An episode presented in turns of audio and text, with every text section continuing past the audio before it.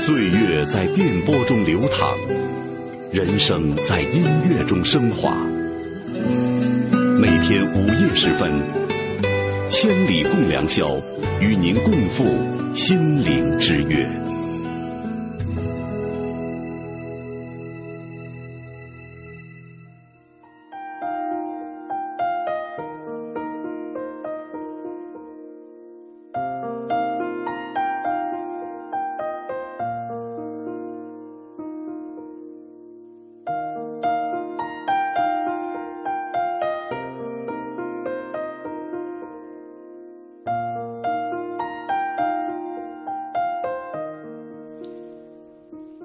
夜已深沉，通过今晚的睡眠，我们就将迎来休闲的周末了。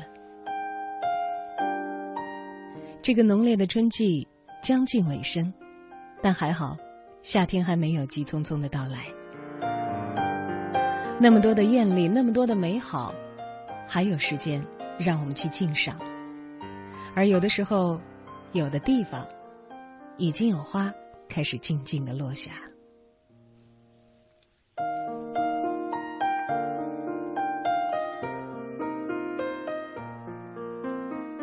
你曾经在这样的环境当中待过吗？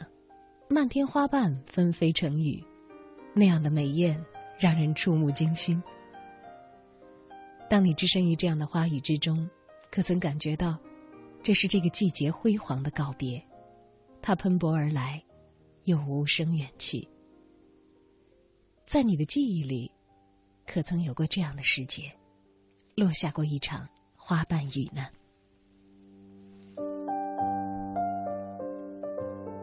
落红不是无情物，化作春泥更护花。今晚的千里共良宵，和你分享的主题是简单的两个字：落花。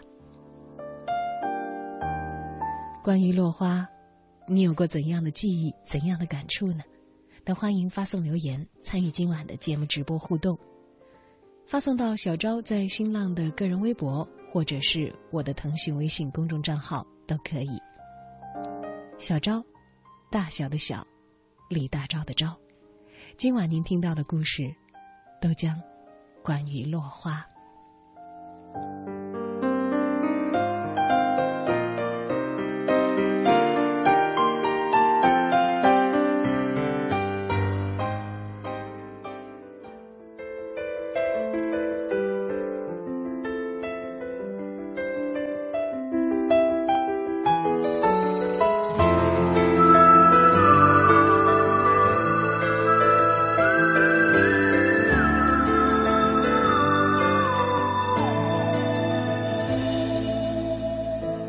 天的话语纷乱落在耳际，你我沉默不回应。牵你的手，你却哭红了眼睛。路途漫长无止境，多想提起勇气，好好地呵护你。不让你受委屈，哭也愿意。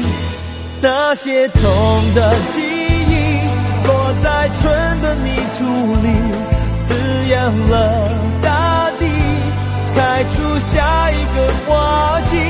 风中你的泪滴，滴滴落在回忆里，让我们取名叫做珍惜。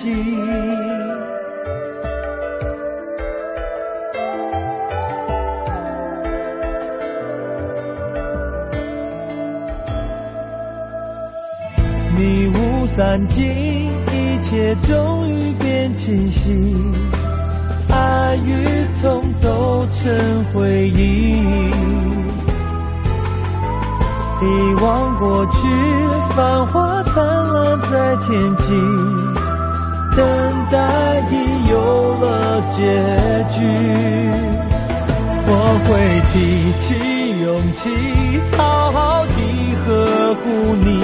不让你受委屈苦也愿意那些痛的记忆落在春的泥土里滋养了大地。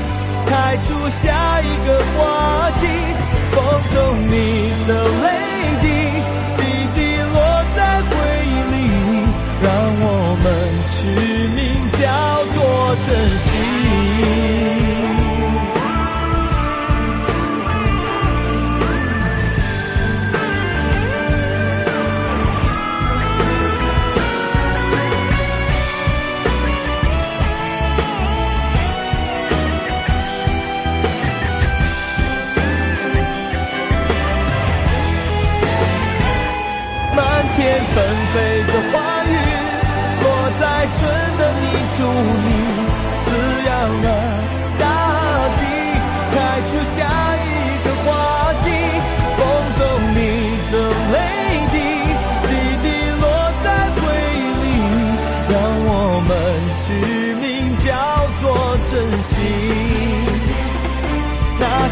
痛的记忆，落在春的泥土里，滋养了大地，开出下一个花季。风中你的泪滴，滴滴落在回忆里，让我们取名叫做珍惜。让我们懂得学会珍惜。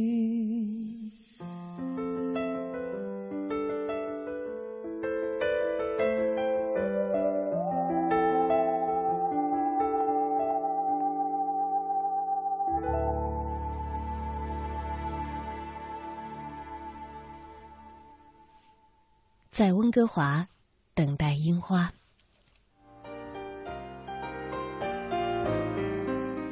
当我第一次来到温哥华时，正好是春天，满街的樱花长长的排出去，像一群侍女，落红纷纷，飘啊飘的，铺天盖地起来。对一个外乡人来说，或许会睹物伤神，暗自垂泪；然而对于我，对这个世界充满抱负的我，用力提了提行李，在心里喊了一声：“温哥华真好，樱花真好。”我要永远生活在这儿。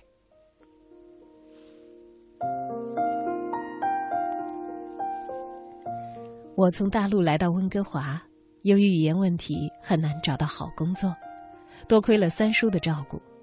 三叔是一个在温哥华做了十几年卖花生意的老移民了，他的店面很小，住的街也没有想象当中的好，很破旧，但卖的花却很多，整条街几乎都是。而且顾客里中国人占多数。平时我帮三叔打理一下生意，闲暇的时候就一个人去市区，像一条游进大海的小鱼。我不和谐的穿行在温哥华的大道上，但我很高兴，因为我有生以来见到了这么多的外国人。我想，有一天有了钱，我要像他们一样活得这么悠闲，就在这儿，温哥华，永永远远，直到老去。有一天，店里来了一个老外，是个女的，名字叫 Mary。就是这个名字让我刻骨铭心。不懂英文的我，像小学生记拼音一样的把这几个字母记在了心里。是他影响了我，让我知道了什么叫爱。他操着流利的中文对我说：“中国人有郁金香吗？”“呃，有有。”看着他白皙的脸。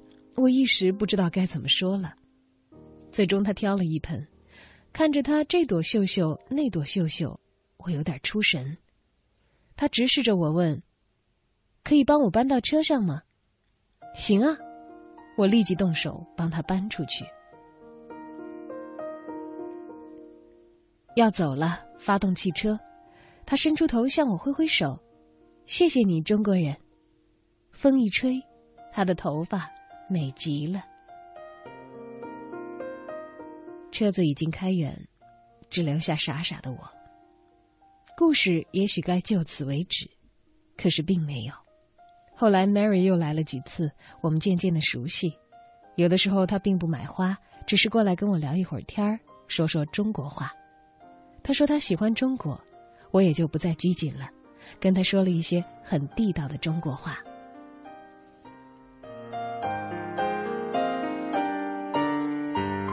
好几次，Mary 用车带我去 Stanley Park。Mary 说那是世界上少有的几个大公园之一。我惬意地说：“要是以后每天都可以来这儿就好了。”Mary 很轻松地说：“你永远待在温哥华就行。”不可能的。不知道为什么，此时我一下子把心中的梦想给否定了，居然会那么干脆。Mary 也无语了，她只是看着我，又看看前面，那种眼神我记住了，不好描绘，只是记住了，可当时根本就形容不出来。就这样，我跟 Mary 什么都谈。包括很多不能对三叔说的事儿。当时也许都年轻吧，Mary 很少谈他自己，除了他的名字，我对他可以说一无所知，也从来没有故意的问起他家住在哪儿，他的父母又是做什么的。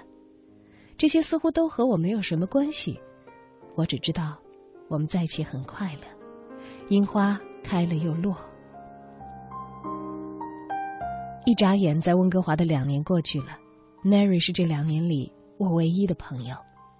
有一天晚上，三叔喊我到他的房间。小盛啊，你跟那个老外是怎么回事？嗯，没有什么呀，没什么。哎，我不说你了。如果你有那种想法的话，我劝你还是趁早死了心吧。我没有说话，也没有反驳。那天夜里，我失眠了。忽然在心里意识到，Mary 有好几天没有来。我寻思着三叔的话，觉得他捅破了自己心中的秘密。我确实是喜欢上了 Mary，是从什么时候开始的呢？第一次他来买花，第一次我坐在他的车上，还是在 Stanley Park 跟他一起坐在草坪上的时候呢？可我，可我只是一个卖花的。我没有权利去喜欢他。我明白三叔所说的话，但我该怎么办呢？结束两年的交往，坦诚的告诉他。那个夜晚，我真正体会到了为喜欢一个人的无眠。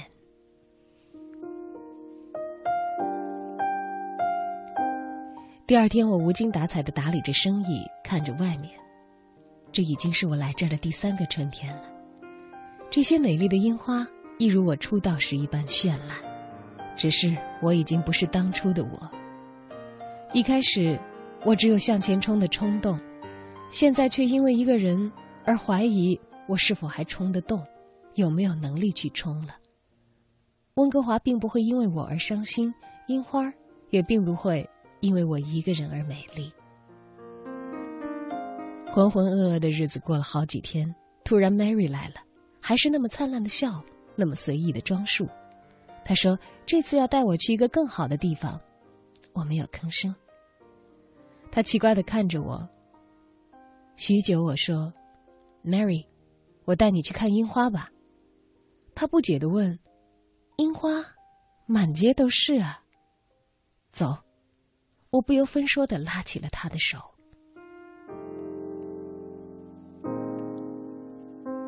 是啊。那天满街都是樱花，全世界都是樱花。走着走着，我突然随意的说：“Mary, I love you。” Mary 一下子站住了。或许这唯一的一句我说的最好的英语让他措手不及了吧。我继续若无其事的走，但心里是无所知的状态，直到后面传来一句：“我也喜欢你。”汉语，我虽然身在异乡，却从来没有生疏。但是这一句，却宛如天籁，让我刹住了脚步，让我花了几乎一生的时间去理解它。三叔是错的，只要真心的爱，可以找到另一颗爱你的心。Mary 从身后跑上来，抱住了我，我陶醉其中。那一天是我三十多年的生命里最为幸福的一天，难以忘记，永藏心底。晚上回去，我坦诚的告诉了三叔，我固执的认为他对外国人存有偏见。三叔生气了：“你懂什么？那你呢？您懂什么？爱，您懂吗？我顶撞了三叔一句。三叔没有在乎我，猛地转过身，而我想要冲出去。只见三叔大喝一声：“站住！你没钱，你什么也没有，你凭什么给他幸福呢？爱，爱可以当一件大衣，在他冷的时候给他披上吗？你们的爱只能像外面的樱花，开的时候绚烂，可是没有一朵有结果的时候，有吗？这种爱只能是来得快，去的也快。唉，你这个孩子。”我几乎快要被击倒了，踉踉跄跄的冲了出去，往前跑，沿着整条街，樱花在我的脚下，竟然那么多，落得真快，真多呀！跑着跑着，直到我再也跑不动，倚着一棵樱花树，我嚎啕大哭起来。温哥华，那是我第一次。将男儿的眼泪洒在这里，你还记得吗？一个卖花的，一个外乡人，一个穷小子。是，我凭什么娶她？像樱花那么漂亮的姑娘。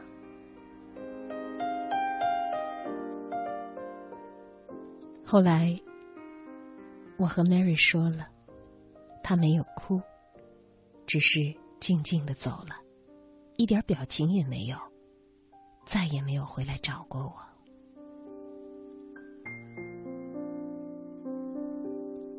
我又成了从前的我，只是心中多了一份心事。过了几年，三叔也走了。三叔没有家世，他把生意留给了我。樱花依旧又开又落，我忙着店里的生意，在心里等待着下一年的花开。慢慢的，我的店面扩展成了卖日用品的了，生活也逐渐好起来。我娶了妻，有了女儿。陈年往事似乎已经不在，女儿非常的讨人喜欢，她也特别的喜欢樱花。每一年做爸爸的我，总会在樱花初开的时候，喊着他一道嘿 Mary，咱们去看樱花吧。”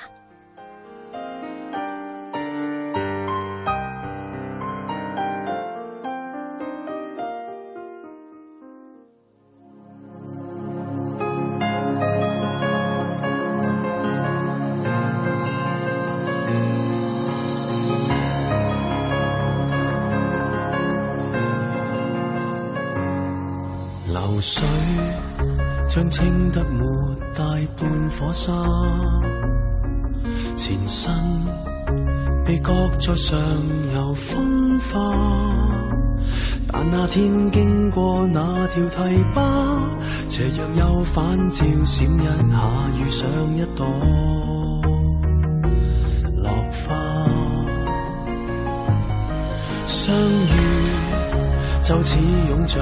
最爱归家，生活别过分地童话化。故事假使短过这五月落霞，没有需要惊诧。流水很清楚释化这个责任，真的身份不过送运。这趟旅行若算开心，亦是无负这一生。水点蒸发变做白云，瓣飘落下又生根，淡淡交汇过，各不留下印。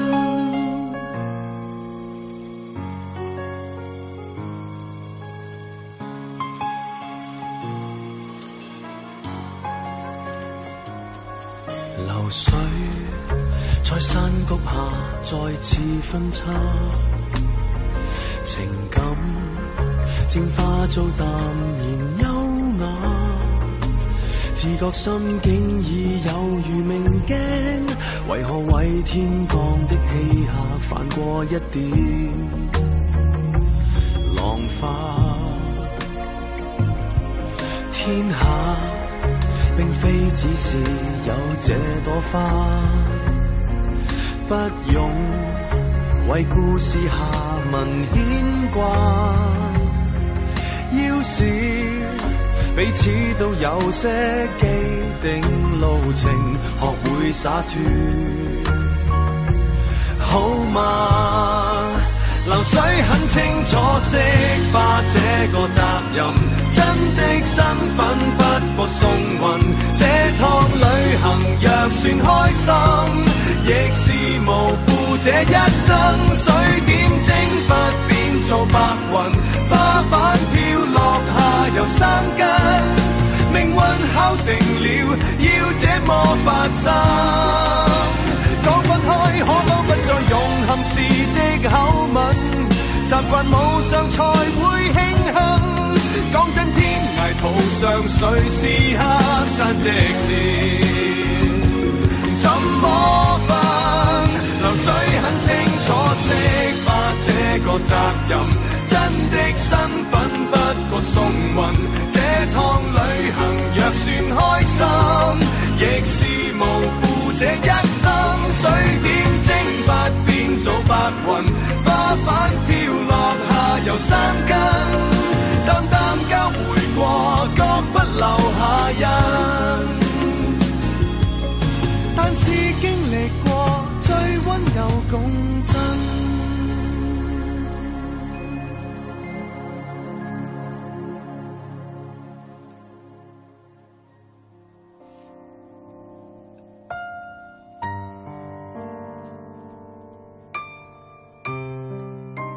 今晚你会听到的故事，都将关于落花，由小昭在中国之声的电波这一头为您讲述。而在你的记忆当中，有没有这样一场漫天的花雨，曾经纷纷落下呢？来看一下大家的留言。王安冰冰说：“我不是落花，却也有着落花的忧伤；你也不是流水，却比流水更加无情。”写一间素语，暖意成凉薄。四月，把你安放在我的文字里。我爱你，而此时，你也在听着千里吗？这是他写给爱人的寄语。邓竹兰，这应该是他所爱的女孩的名字吧？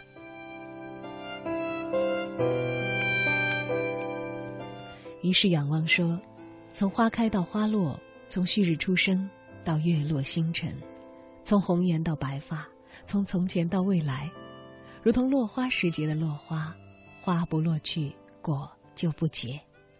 我只愿等待一个片段，一个花开或者花落的季节，让我们遇见、别离，享受那些流着泪的明媚年华。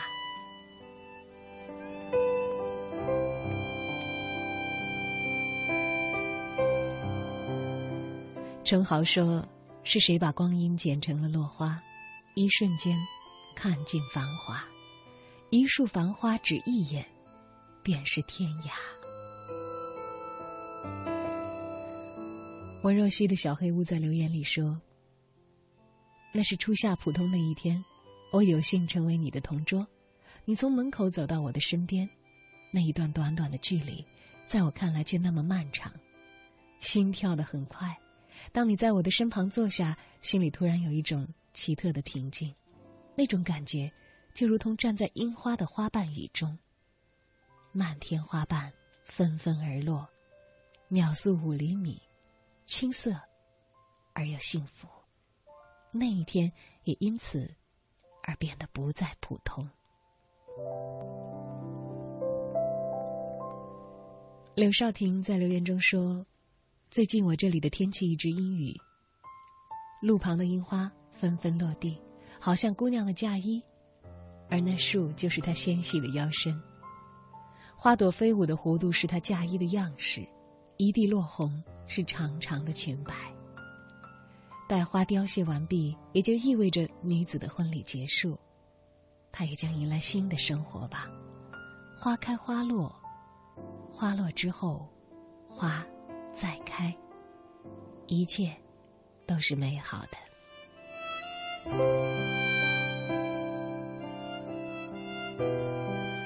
雪儿 Love C 说：“前段时间去看樱花，看着阵阵的樱花雨，真的让我感到思绪万千，又真的感叹那种美。”同手同脚，他说：“记忆中最美的落花是童年堤坝上的桃花雨，春季里桃花开满了枝桠，清风拂过，穿着布鞋站在树底下，仰起头，任由花瓣从脸颊滑落。”贪婪的享受着每一缕清香。曾经和我一起在花下嬉戏打闹的小伙伴们，在这个季节，想你们了。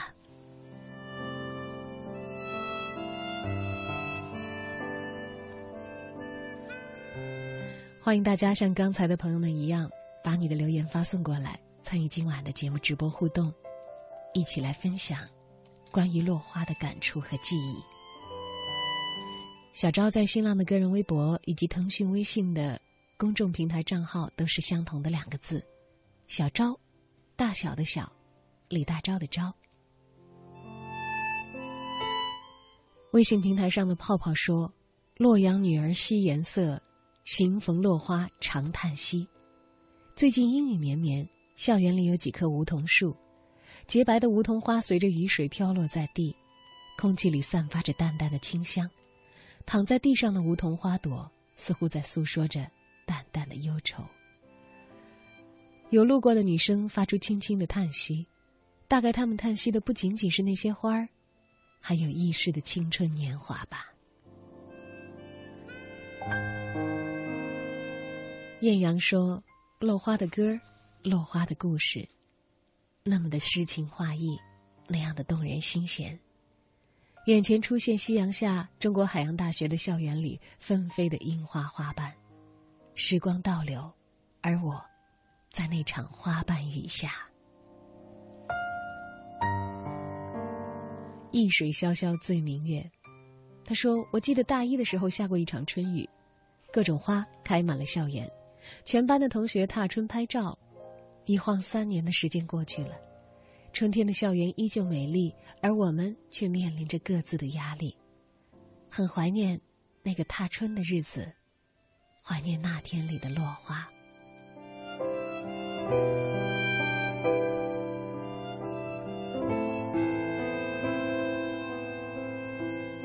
寒江孤影说：“花自飘零水自流。”说到落花，我总是想起樱花。樱花之所以美。美在它的凋零吧。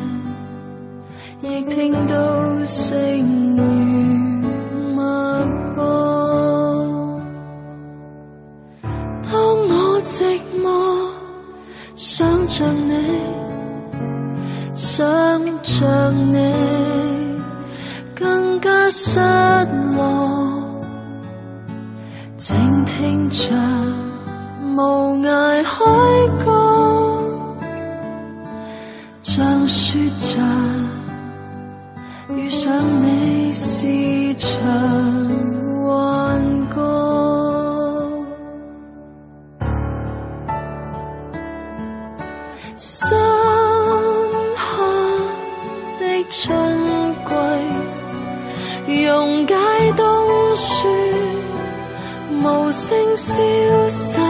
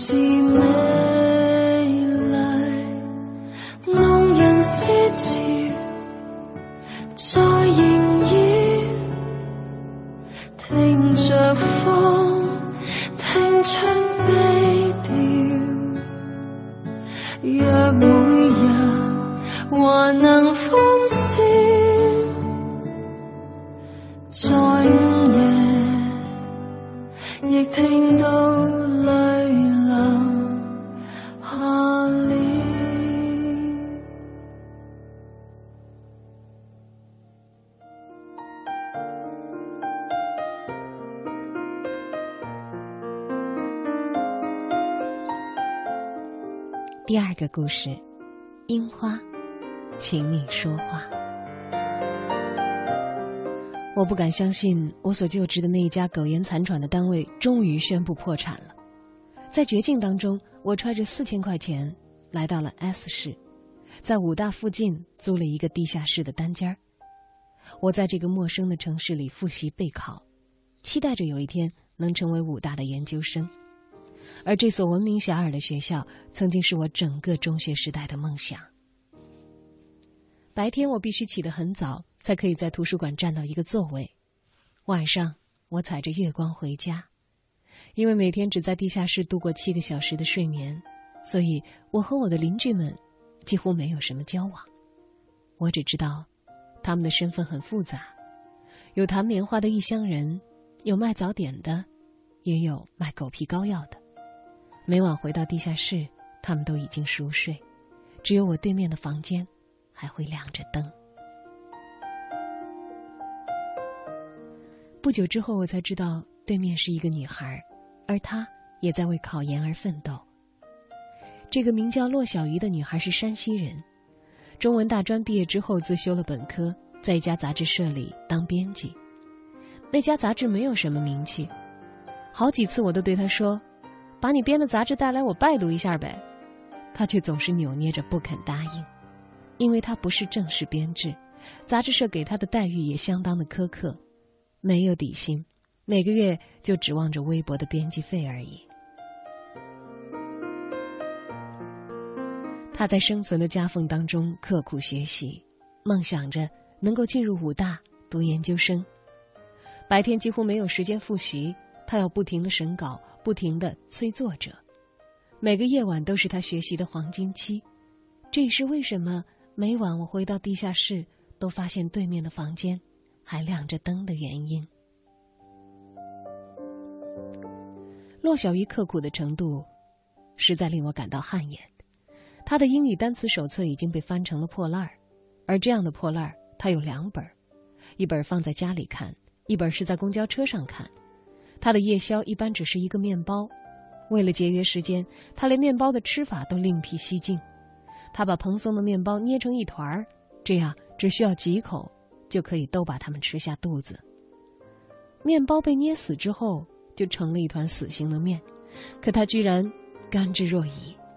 或许他认为食物的口感并不是太重要，重要的是能够提供给他足够的营养和节约尽可能多的时间。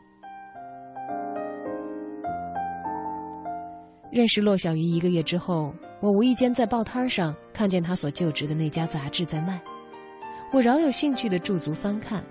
这是一家法律杂志，登着一些耸人听闻的案件，剖析着暧昧的访谈实录。我终于明白骆小鱼不愿意把杂志给我看的苦衷了，因为在杂志上，他署的不是原名，但是我一眼就能看得出来，那个叫樱花梦的编辑，应该就是他。错不了。一本杂志，让我看到了一个身处异乡的弱小女子的自尊、无奈，还有她的梦想。站在八月炙热的阳光里，我忽然有了一种想落泪的感觉。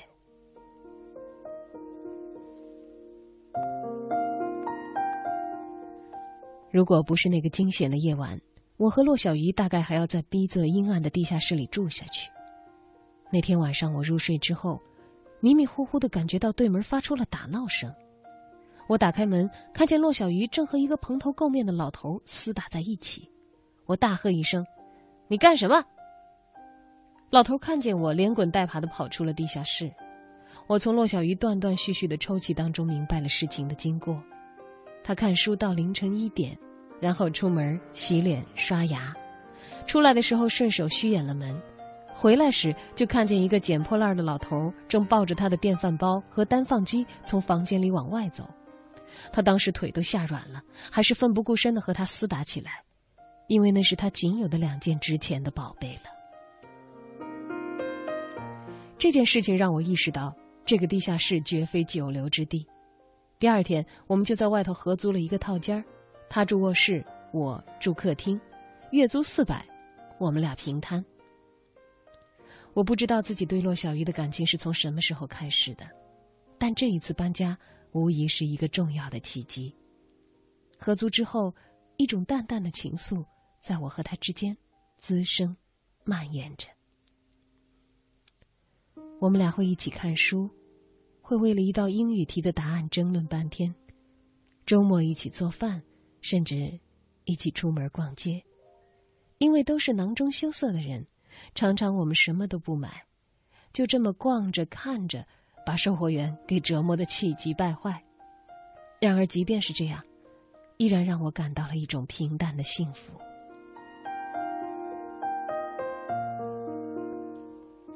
考研成绩终于出来了，我和骆小鱼都考得很理想，那可以说是一段真正阳光普照的日子。所有吃过的苦，在一夜之间全部都得到了回报。三月，武大的樱花正在怒放。周末，我和骆小鱼结伴去赏樱，我给他照相，他站在樱花树下，我隐约可以看见他的长发上系着的那块白色手帕。一朵樱花随风而落，静静地停在他的肩头。阳光给他的皮肤镀上了一层柠檬色的光晕，他的双眸里闪烁着前所未有的神采。那一刻，我突然领悟到了骆小鱼的美。那是一种坚韧又温柔、沧桑却又纯洁的美。晚上，我坐公交车回到住所。骆小鱼靠在我的肩头睡着了，汽车颠簸着，我努力调整坐姿，一边让他睡得更舒服一些。在汽车经过一个拐角，一包东西从他的口袋里滑落出来，我微微侧身，把它捡起来，这是一包樱花。白天在校园里，骆小鱼用自己头发上的手帕包了一些樱花瓣，说是要拿回家里夹在书本里头。以纪念这么多年来自己的心路历程。他的长发因为缺乏束缚而显得有些凌乱，几缕发丝甚至浮到我的脸上。我闻着他淡淡的发香，做了一个大胆的决定。我把手帕放进自己的口袋里，决定暂时不把这块手帕还给他。等我们都收到录取通知书的那天，我要拿着这块手帕，对他表明心迹。车到站的时候，骆小鱼才醒过来。他看见自己的头枕在我的肩上，立刻挺直了身子。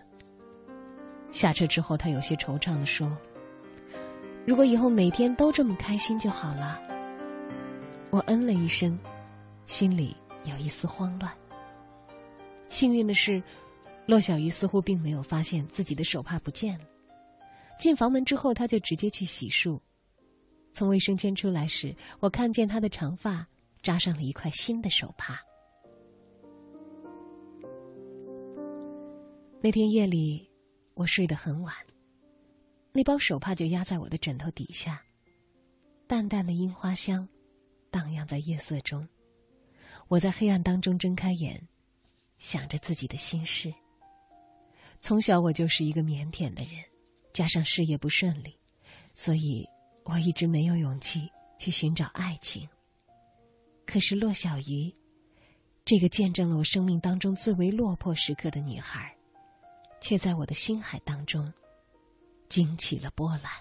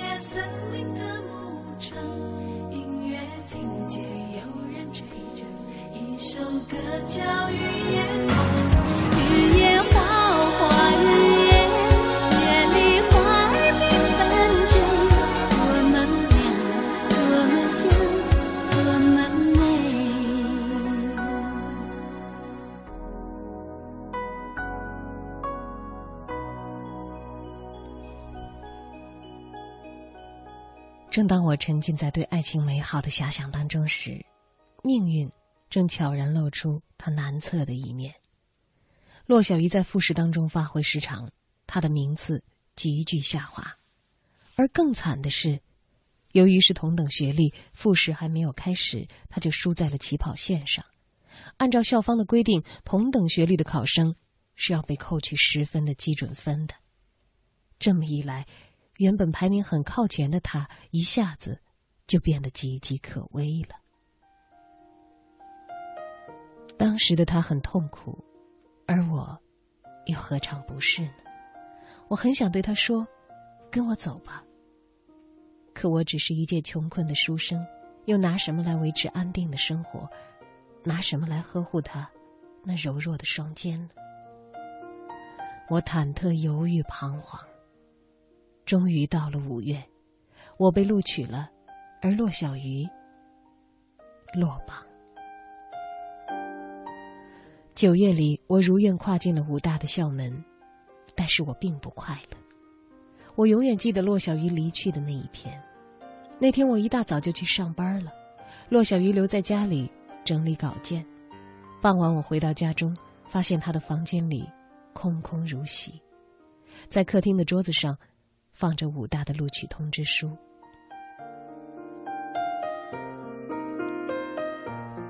我去骆小鱼所在的杂志社里找他，他的同事告诉我他辞职了，至于去了哪儿，没人知道。因为这原本就是一个临时性的、流动性很强的工作。更让我难过的是，我没有骆小鱼老家的通讯地址。就这样，我们错过了。他留在我这里的只剩下一块白色的手帕，和那些已经萎黄的樱花。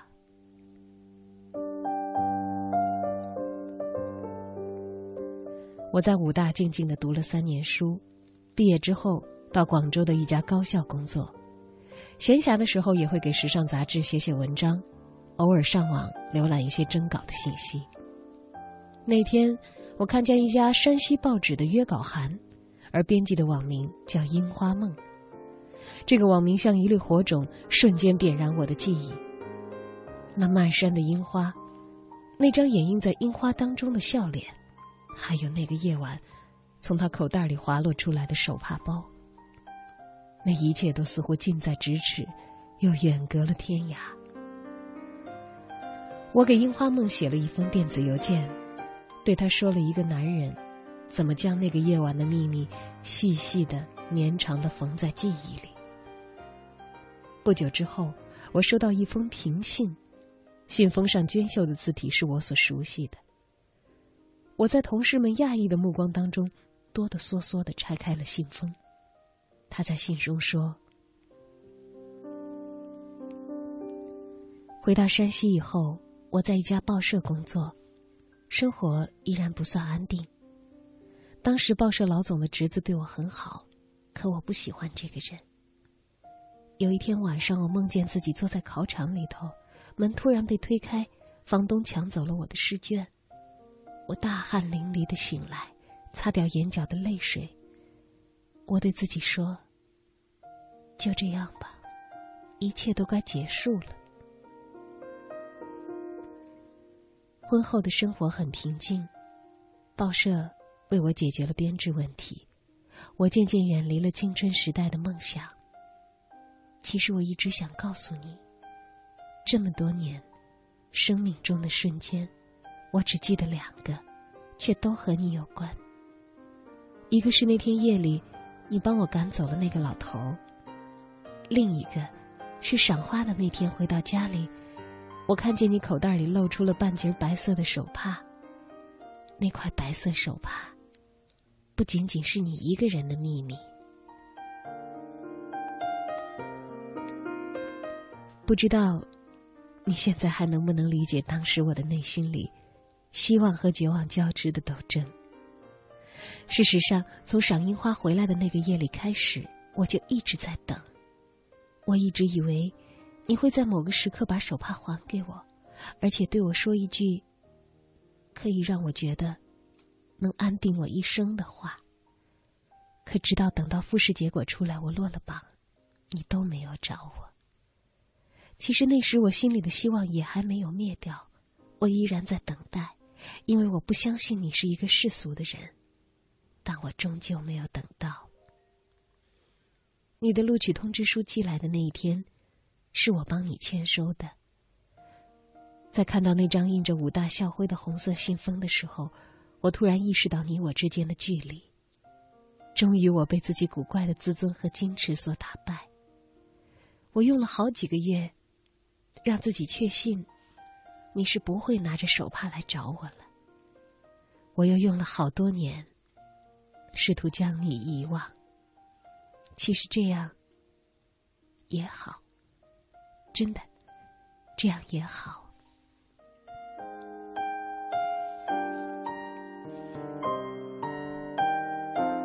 往事穿越无涯的时空，潮水一般猝不及防的把我淹没。恍然间，我仿佛回到了多年前的那个夜晚，仿佛又看见了那些包裹在手帕里的樱花。好像又闻到了黑暗当中暗涌着的花香。我多么想告诉骆小鱼我们的错过。我们的错过只是源于命运的轻佻的作弄，然而属于我们的季节却已经走过了，一切都已尘埃落定。那个不曾开启就已经凋落的樱花般的梦，在岁月的叹息当中，寂寞转身，留给我一抹如此静默的背影。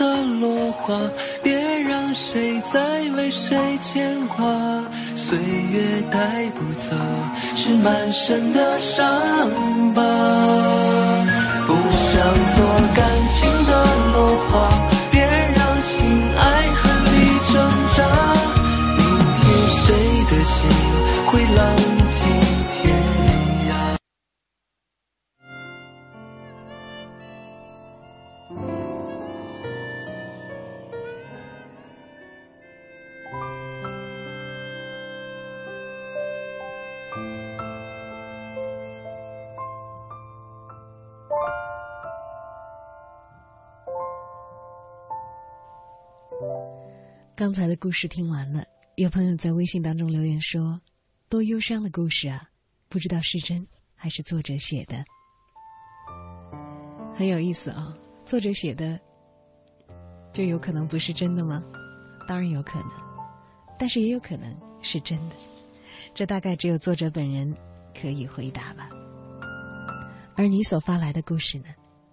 我希望那些都是你最为真实的体验。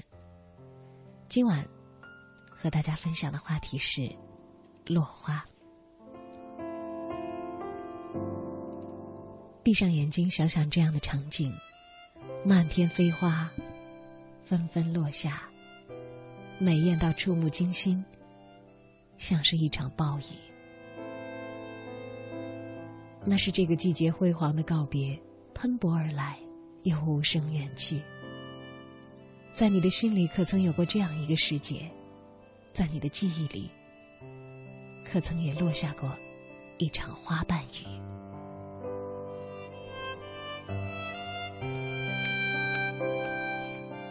来看看朋友们的留言。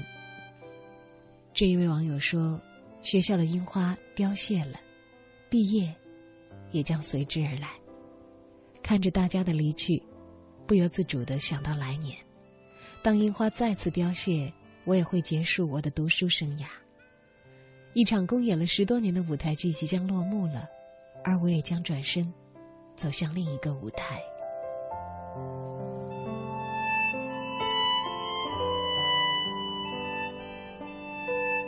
破鸣响两天，引用了一句诗：“一朝春尽红颜老，花落人亡两不知。”这一句里的忧伤，才是真正胜过了我刚才所讲的两个错过的故事。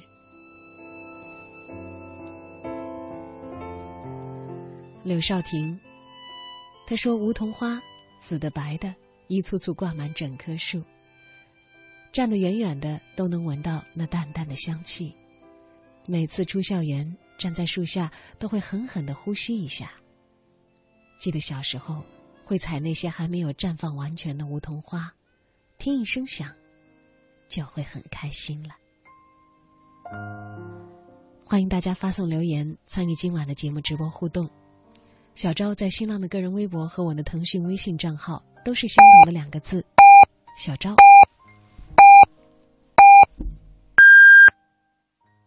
北京时间一点整，中国之声的听众朋友，大家好，我是刘震云。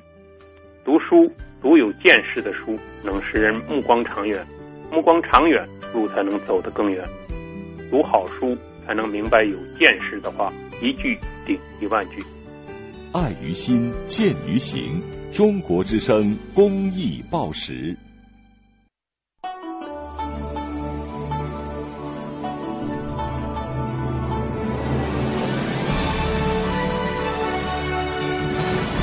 中央人民广播电台《中国之声》，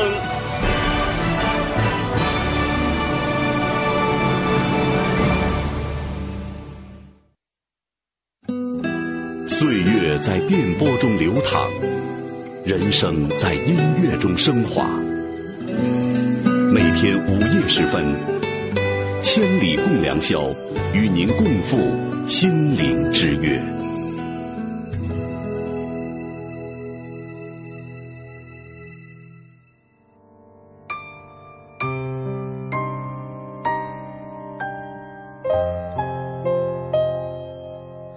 晨一点，欢迎回到今晚由小昭为您带来的《中国之声·千里共良宵》。今晚的话题是落花。兰陵笑笑声说：“樱花的花瓣落尽，那片片的流星，在你我周身浸染。你告诉我，那叫誓言。挂着泪珠的微笑，在你我当中构筑，只为那一刻樱花的烂漫。”如今依然在涟漪当中隐现，迅速逝去的美丽，只有那浅浅的笑颜，在素叶之中轻飘。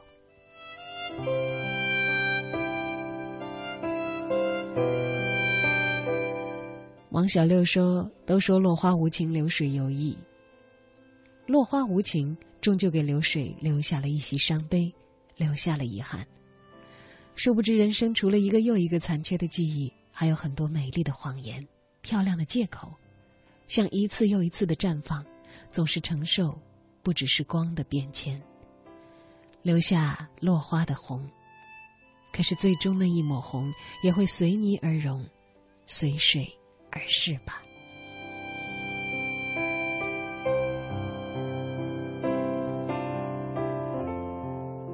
智说无痕在留言当中说：“暮春的时节，洒落了一地的樱花，一个人走在校园，别有一番感觉。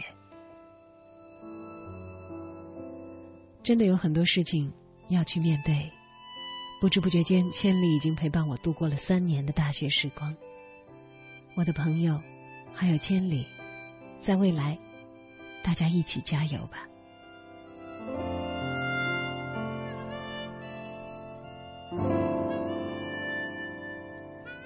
月月鸟说：“又是一年红叶纷飞。”这是高考完我去看我的艺术老师时，他所说的一句话。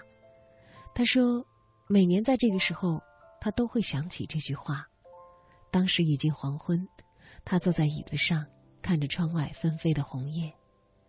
在夕阳的映照下，他的身影显得那样的落寂，眼角闪着荧光。我知道他在哭。他说：“你们自由了。”该飞了，一定要越飞越高。而我只想说，我爱你们。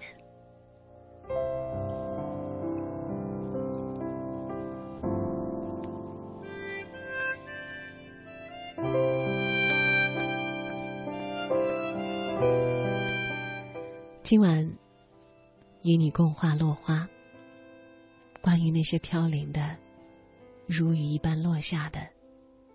最后的艳丽，关于你的脑海中最为美丽的与落花的相遇。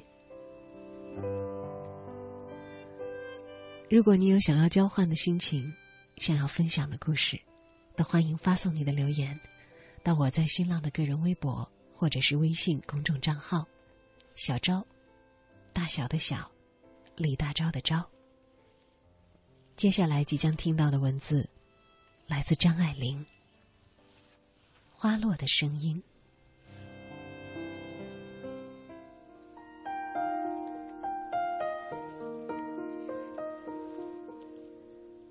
家中养了玫瑰，没过多少天，就在夜深人静的时候，听到了花落的声音。起先是试探性的一声“啪”，像一滴雨打在桌面儿。紧接着，纷至沓来的啪啪声中，无数重担的蝴蝶纷纷从高空跌落下来。那一刻的夜，真静啊，静的听自己的呼吸都犹如倾听涨落的潮汐。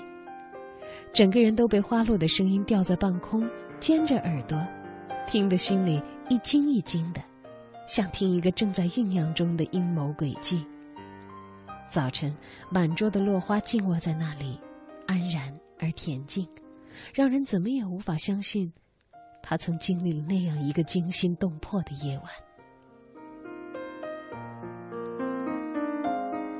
玫瑰花瓣即使落了，仍是活鲜鲜的，依然有一种枝的质感、断的光泽和温暖。我根本不相信这是花的尸体，总是不让母亲收拾干净。看着它们脱离枝头的拥挤，自由舒展的躺在那儿，似乎比簇拥在枝头更有一种遗世独立的美丽。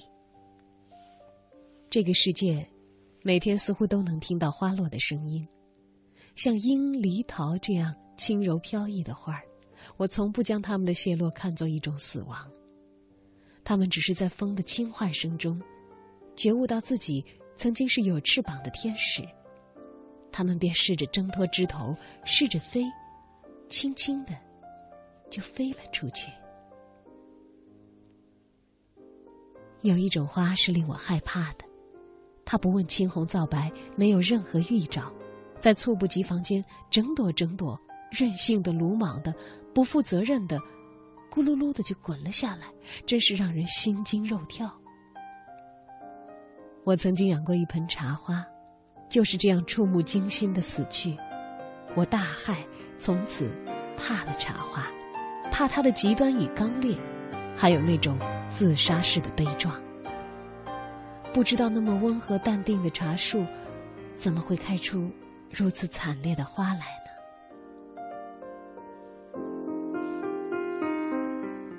只有乡间那种小雏菊，开的不是张扬，谢的也含蓄无声。它的凋谢不是风暴，说来就来，它只是依然安静温暖的依偎在花托上，一点点的消瘦，一点点的憔悴，然后不露痕迹的在冬的萧瑟里，和整个季节一起老去。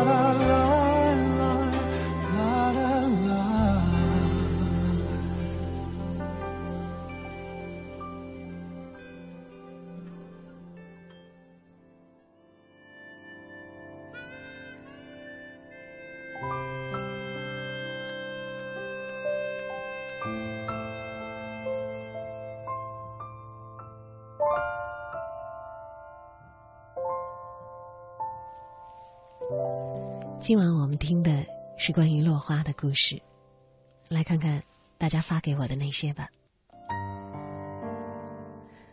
这位朋友说：“花开花落，相遇，错过，生命如此，人生也如此。”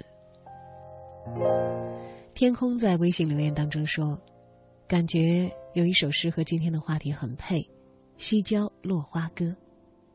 西郊落花天下奇，古人但赋伤春诗。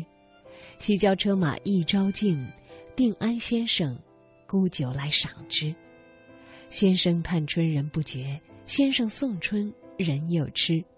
呼朋易得三四子，出城失色神皆痴。如钱塘潮叶澎湃，如昆仑阳，如昆仑阳战陈披靡。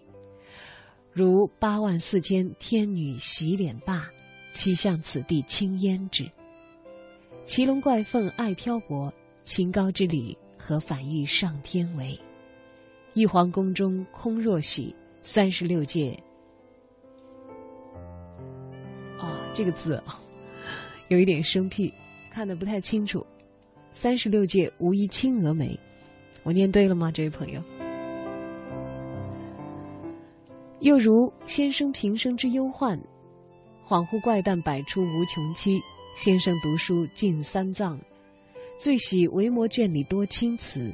又闻净土落花深四寸，明目观赏游神痴。西方晋国未可到，下笔奇语何离离？安得树有不尽之花，更与新好者三百六十日，常是落花时。好的，《西郊落花歌》，感谢这位网名叫天空的朋友的贡献。刚才看的不太清晰的那一句，大概应该真的是“三十六届无一青娥眉”吧？那是一个“青”字吗？在我的显示平台上看的不是太清楚啊。再来看看别的朋友的留言，这位说，跟他去郊外赏樱花，在小溪边看到小孩子游泳，那一幕依然清晰可见。可是，在我们不明不白冷战三个月后，同事说他订婚了。我一直不敢相信，想亲自打电话问他，可又怕他说是真的，不知道该怎么办了。想知道答案的话，就自己去寻找吧，不要在心里默默的猜。草帽说，今天中午千里的一位朋友给我发来一张图片，是他校园里的一角，湖水面上落满了五朵花瓣，粉粉的花。感叹它凋谢之后是如此的安静，如此的美。而确实，在我的微信公众平台上，也收到了很多朋友所发来的各式各样的落花的美妙的图。小雪说：“那一年正是樱花尽染的季节，你站在樱树下，微笑着对我颔首。洁白的文化衫在阳光里令人炫目，四周弥漫着淡淡的清香，花瓣纷飞。”落鹦鹉，爱如樱花，转瞬天涯。而远方的你，还好吗？遗忘那段似水年华，说：“青莲虽不见，千古落花雨。”就像我们的生命当中，终究会有人出现，终究会有人离开。十年前，我们的青春散发着对爱情的懵懂憧憬；十年之后，我们逐渐沧桑的脸庞。对于情感依然诚惶诚恐。不过，无论如何，十年前的这段时间值得纪念。谢谢你，也谢谢十年前我们的相遇。陌上花开说：“一场春雨，一场花落。现在我这里下着雨，明天将会是一个空气里夹杂着花香、满眼绿色的早晨。”只愿明天可以早起，赶上这样一个美妙的清晨。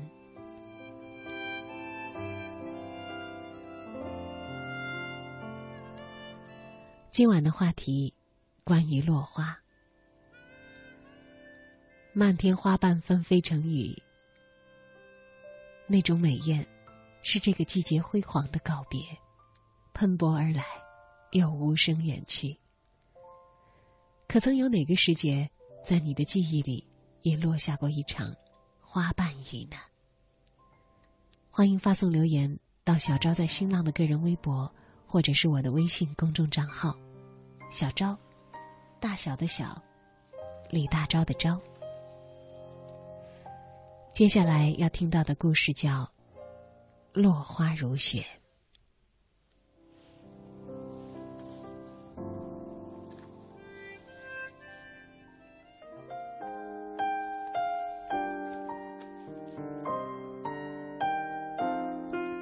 又是一年的冬季，和往年一样，我换上厚厚的御寒的棉衣，围上了温柔的纱巾，并且高高的竖起了防风领子。天气阴霾，严寒刺骨，在这样的气候下，无论在室内还是街上，缓慢的散步都会让人感觉特别的笨拙。冬天是难以让人欢喜的，它冷得使人瑟缩。本来我的身材就不是多么修长，个头也不太高。再加上身上这层层厚厚的包裹，更加难以使人感到舒展。在散步的路上，我时常可以遇上以前的同事新一。我记得在三十多年前，也是一个冬天，我们因为工作相遇，住在一个简单的员工宿舍里。天冷的时候，我们就躲在床上看小说、写日记，一个个豪言壮语，把日记写得行云流水。那会儿没有电视，更没有电脑，唯一可以学习的地方就是图书室。周日钻进去，坐在长长的排凳上，一边烘着炭烧的炉子，一边看着书。新一比我大了六岁，懂得多，自然也成熟许多。和他一样大的同事不久就开始谈恋爱，新一也不例外。新一的男朋友是老家的人给他介绍的。第一次见面之后，他征求我的看法。我因为没有见到她男友本人，也实在不好说些什么。她也好像有点满意，又有些不满，说不清楚怎么个关系。只听老人们说，男方的家庭背景不错。当年他的父母曾经和男方的父母一道工作，家中各种人等为人处事也都不错，可新一还是拿不定主意。就这样谈了很久，新一才下决心把男友领给我们看。他们约好的时间正好是在晚上，那天下了一天的大雪。到了晚上，雪停了，新一正式领着男友来了。我因为事先一点不知，正躺在床上看书，听见新一的男朋友来了的消息，一下子把自己捂进了被窝，动也不敢动的躲在里头。后来，新一给了我一个机会，带男朋友出门五分钟。我赶紧穿好棉衣，起床走向屋外，在寒天雪地里足足站了三个小时。那次我还是没有见上新一的男友，回到屋子，我却看到了一盆花，是正方的青花瓷盆里栽着一颗黄色的腊梅，那是新一的男友专门送给我的。新一知道我喜欢梅花，在我的诗歌里，我也常常要写到梅花。直到新一订了婚，我才看到她男友的照片，黑白的底片，斜倚着身体。他们是在照相馆的一个花窗幕布景当中拍的这张图。画面里探出一张年轻的脸，透出成熟男孩特有的气质。他比新一大，新一比他小一岁，可是骨子里，却好像他比新一要小，新一得处处让着他。不管做什么事儿，新一都得听他的。新一有些愁，要我给他看手相，原因是我看过有关手纹相术之类的书。我记得当时比照着书上的手纹胡乱说了一气。按说这是女孩子之间的一种游戏，就像解梦、求平安之类，图的是得个安慰。说实话，对于情感我太不懂了，我才十几岁，人太小，对待感情。也还太朦胧。对于他们的情感，我却没有质疑，只是真心希望他们可以一直好下去，白头到老。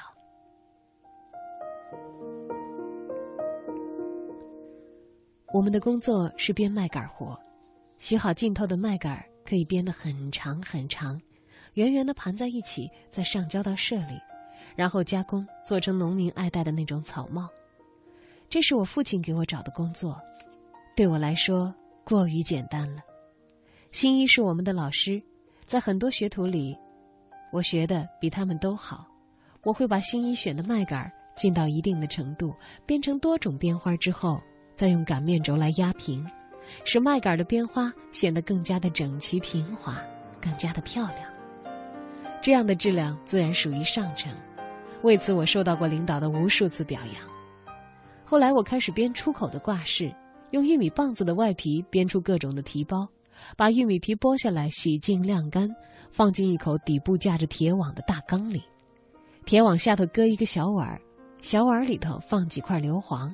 徐徐点燃之后，再用一块厚重的木板压在上头。三个小时之后打开，原先黑黄的玉米皮已经变成了洁白，握在手里十分的柔软。用它编成的手提包，在当时是相当时兴的。洁白的玉米皮手提包，染过的玉米皮在包上编进各种不同的图案，样式十分的漂亮。提这种包的人，大街小巷随处可见。老师是乡镇企业局从外头请来的，女的有二十一二岁，和新一年纪差不多。年轻女草编教师教了我们一周，单等新一和一些接受能力强的学生学会了，漂亮的女老师就要走了。我们凑钱给他买了一面小镜子，看着他和我们一一握手，由新一把他送出去很远。他坐的是社里的拖拉机，我们当时从心里觉得那位老师。真气派。之后，新一的男友经常来给我的腊梅浇水，趁我们不在家，在煤油炉子上做上一顿好饭。社里有个大水库，不时有人打一些鱼，用小车推着送到长院里来卖，拖着长长的腔调，抑扬顿挫的吆喝。在那个物质匮乏的年代，这样的声音特别的诱人。新一的男友把一尾小鱼加入调料进行烹煮，让香味儿在屋子里四处沸腾。大家吃饭也都不大讲究，哪怕是普通的棒子面粥，也能使人胃口大开。好像是过了两个冬天吧，新一调进了城里，她的男友也调进了一家事业单位，而且提升了一个小组长。借着这点势力，他不仅又把新一调到另一个单位。这个单位也是事业编制，每个月还可以看一场电影，发一次电影票。从此，新一的工作就更加的清闲。我也进城，开始了另外一种普普通通的人生。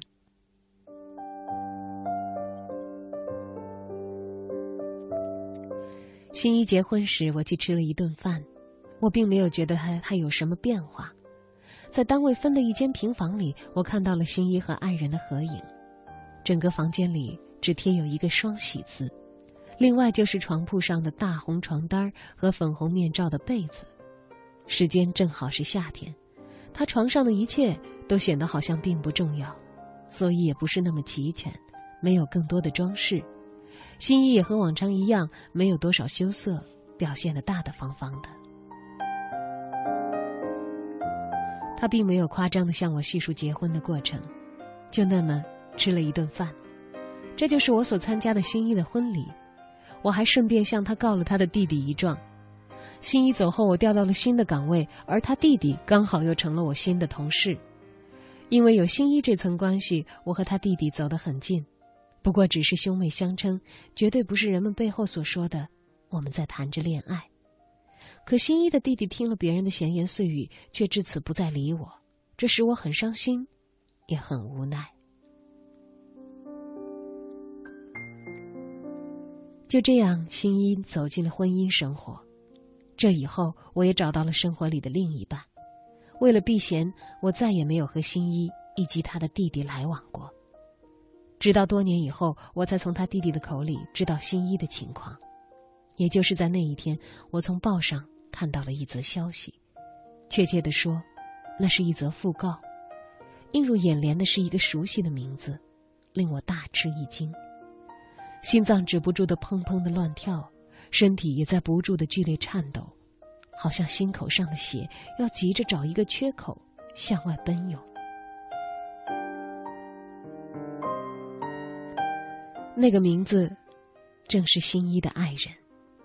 那天他病了，开单位的车去医院看病，刚下了车就被小偷盯上。小偷趁他进入病房开始撬锁，没想到他在病房并没有待多久就转身出来，正好看到了眼前的一幕。他上前和小偷搏斗，混乱当中，一把罪恶的匕首插进了他的上身，血流如注。经过医生的奋力抢救，却还是没有挽回。年轻的生命，知道新一近况的人纷纷赶去探望，我也不例外的找到他的单位，陪正在工作的新一说了半天的话。我无法原谅自己没有过多的安慰，但我更没有办法去相信，生活在新一的身上所发生的骤然巨变。我相信新一，一个曾经那么幸福的新娘。他不会让一个幸福的家因为一个人的离去而毁于一旦。我唯一可以使心一保持安静的，就是不去陪他聊以前的事，不去想，也不去回忆。除了那个名字，我已经记不得心一的爱人究竟长什么模样，但却总是有个影子，闭上眼睛，依稀在我的面前，晃得人心头发酸。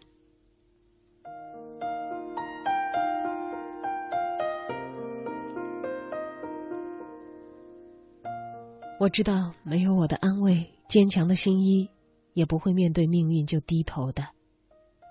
他不会软弱下去，不会被生活所累。他把所有的愁绪都压到了眉梢，结成了一桩愁肠百结的怨恨。如今，新一已经退休了，他唯一的女儿大学毕业，在北京工作。冬天里，第一场雪来的时候，我和新一在路上相遇。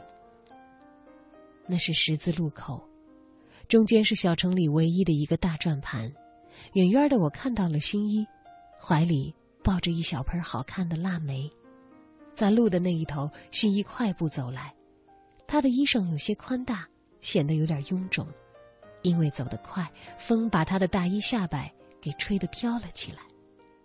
新一说：“给你吧，不然再过几天就开败了。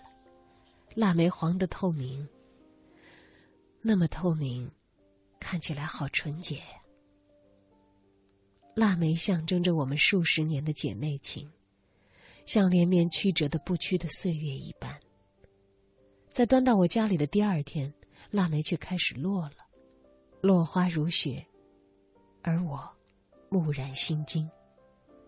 三天之后，我听到有关另一个同事去世的消息，他在那个晚上静静的熟睡之后。就再也没有醒来。那天我发了一个邮件给新一，流着泪，我说：“新一，我们都要好好的活着。”这封邮件新一并没有回复，我也并没有等待很久。新一上网很少，他在告诉我自己的邮箱和记下我的邮箱字母之后，并没有发给我过任何一次邮件。大概。他已经记不起邮箱的密码，或者干脆忘记了邮箱的存在。现代化的生活使我们彼此的习惯开始陌生，有些心灵相通的东西，也已经窈窕成为了两个世界。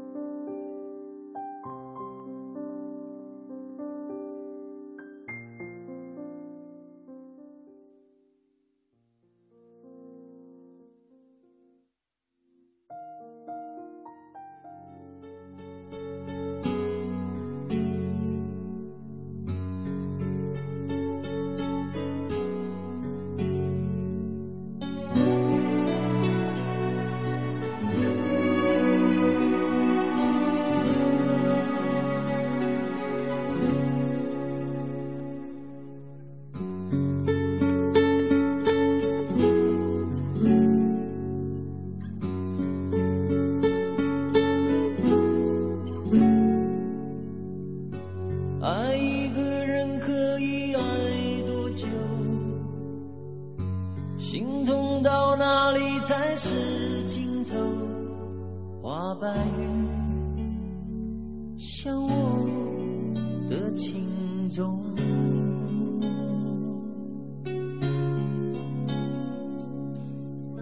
誓言怎样说才不会错？拥抱到天明算不算多？花瓣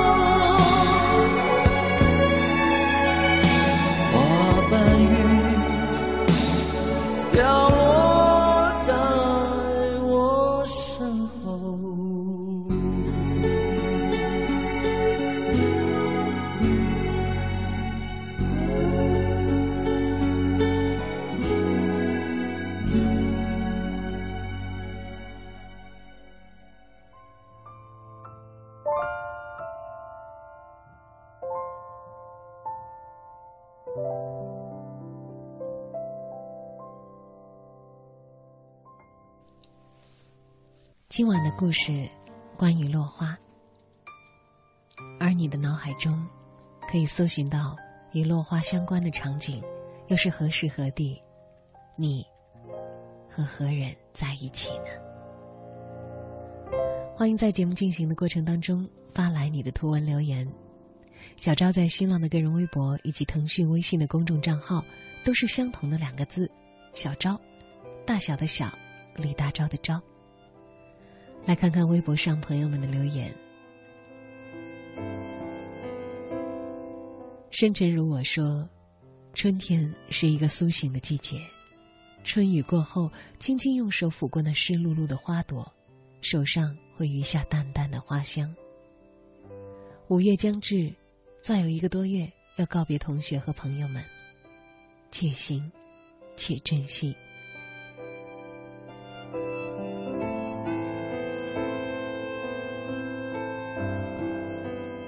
这位朋友说：“现在洛阳的牡丹开得正好，想象着中州路两侧的牡丹花，想着和他一起走过的每一条路。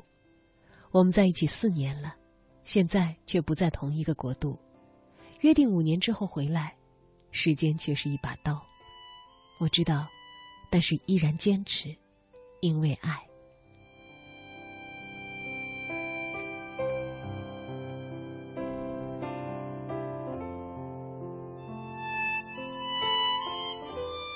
纳蒙镇说，老家门口有两棵梅花，开花的时候很漂亮。后来，爷爷走了，树也死了，花也落了。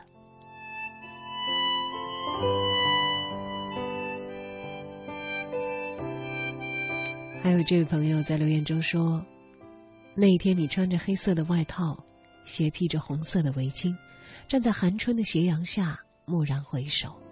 宛如蓬园当中盛开的樱花。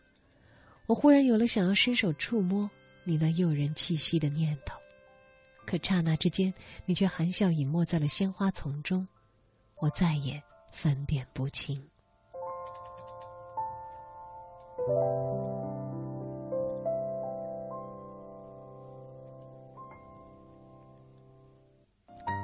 在节目剩下的最后一个时段当中，再来分享一段关于落花的故事吧。而故事当中主人公的名字，却也是花的一种。今天的最后一个故事，一树樱花落。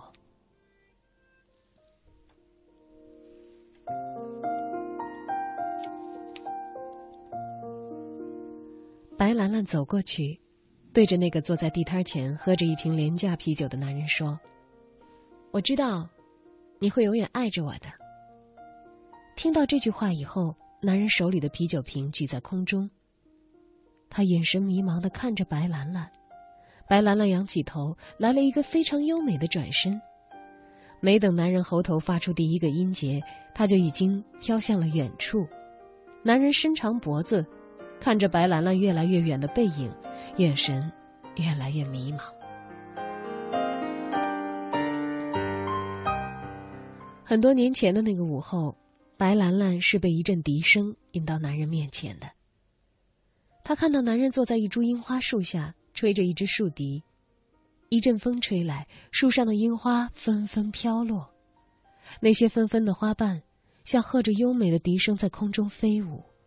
男人的眼神清澈明净，那样的眼神。当他看着白兰兰的时候，白兰兰机灵灵的打了一个颤，而有些东西，就那么来了。在那个樱花飘落的下午，从此定格在了白兰兰的生命里。那些日子，小城很热闹，据说有一个很著名的乐队要来这里演出。听说乐队要招一两个新人加入。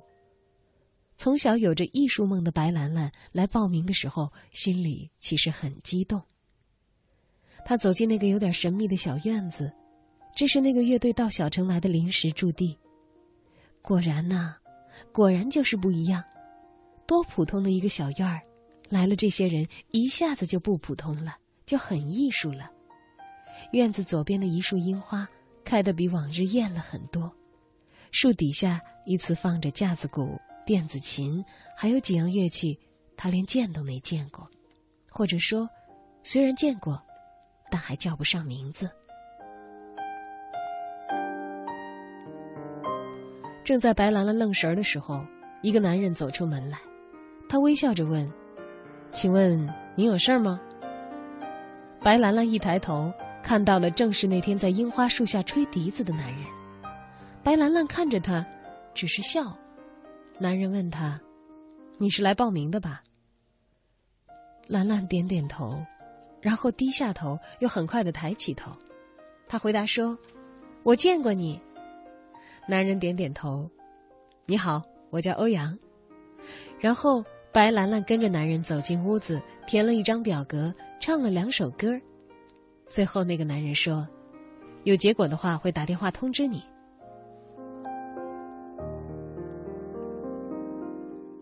那些日子里，白兰兰心里一直很纠结，她在等待结果。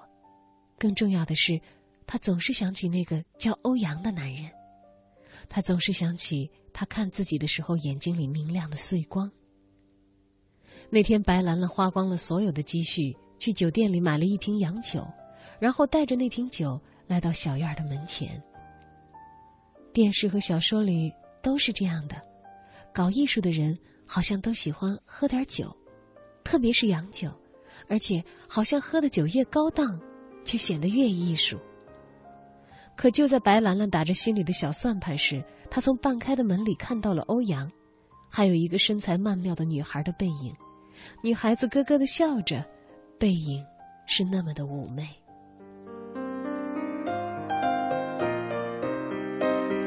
白兰兰捧着那瓶酒，独自来到河边的滨河桥上。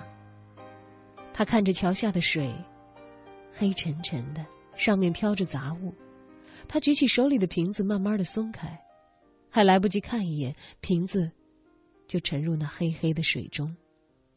白兰兰折回去，走进了小院儿，女孩不见了。欧阳在吹着笛子，笛声那么优美。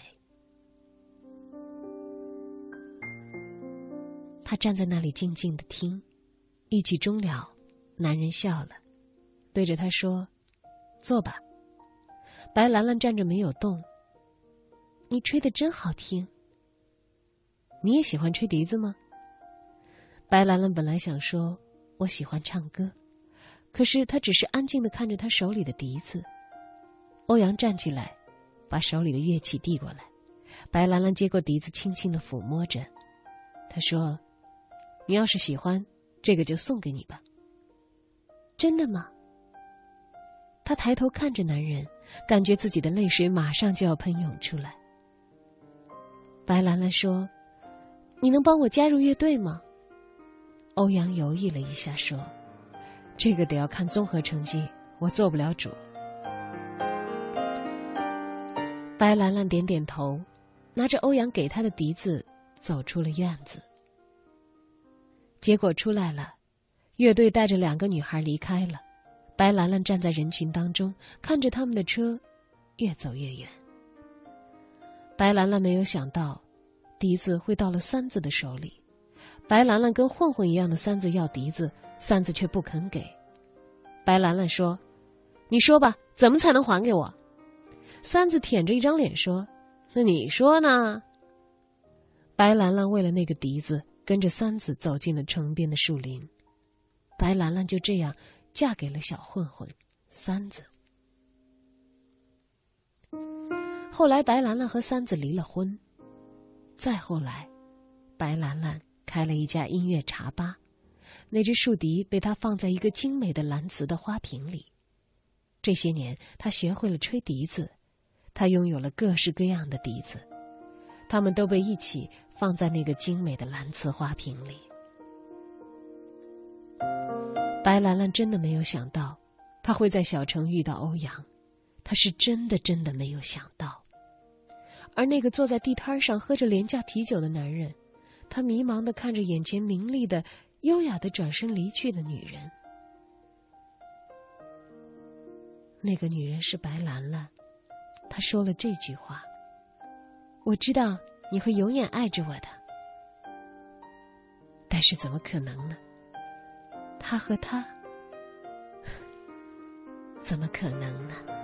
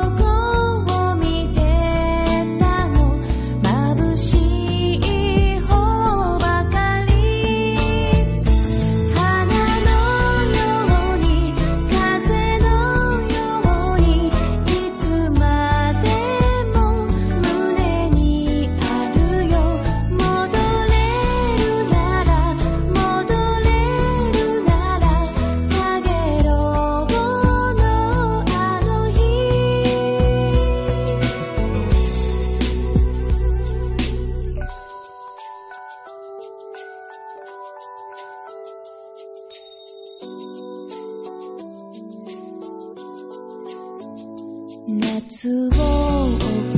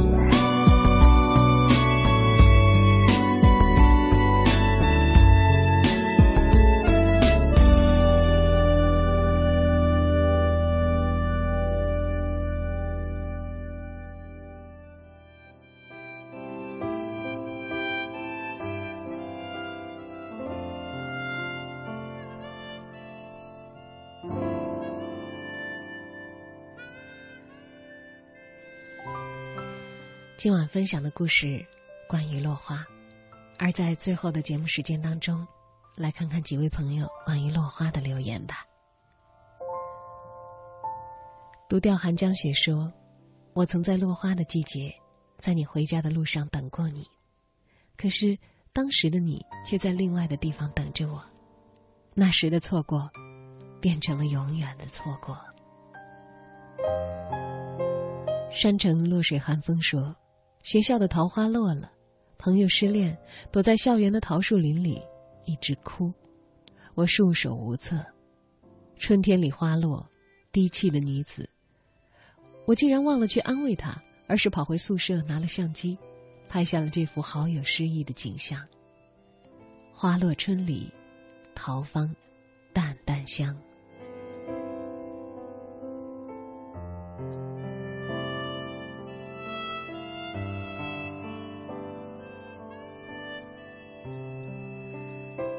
X Y 丽说：“想起一句歌词，刚刚风无意吹起，花瓣随着风落地。我看见多么美的一场樱花雨。第一次听节目的时候还在念初中，小小的收音机。现在我已经大三了，在人们追求 WiFi 的时候，我拿起了自己的旧手机，打开收音机，多么的幸运。Mix。”他在留言当中讲：“手中是花瓣，心中是伤。雕栏玉砌应犹在，只是朱颜改。落花有意，可惜流水无情。我就这样戏谑着情感，太自私的单恋。他不懂，其实连我也不懂。落花，落去也是一种解脱吧。删除了他一切的联系方式，心中花落，缘尽于此。”再见，我爱了将近十年的花。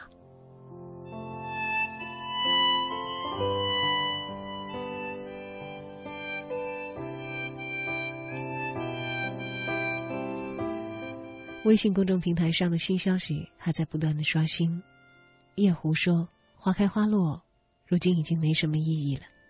高考临近，之后就将天各一方，一朵花，花瓣不过片片飘散吧。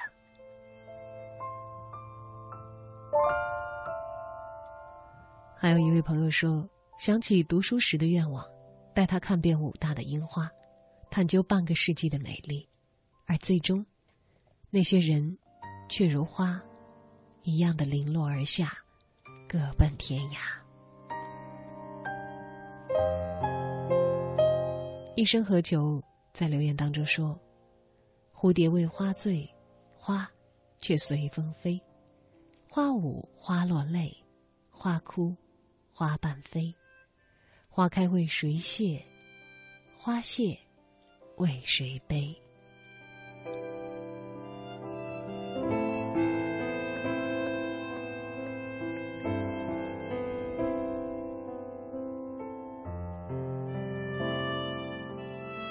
多么美的诗句，多美的话发问：花开为谁谢？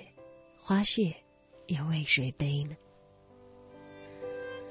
也许，每一次轮回，每年到这个落花的季节，都会有人发出同样的感慨，心生同样的疑窦吧。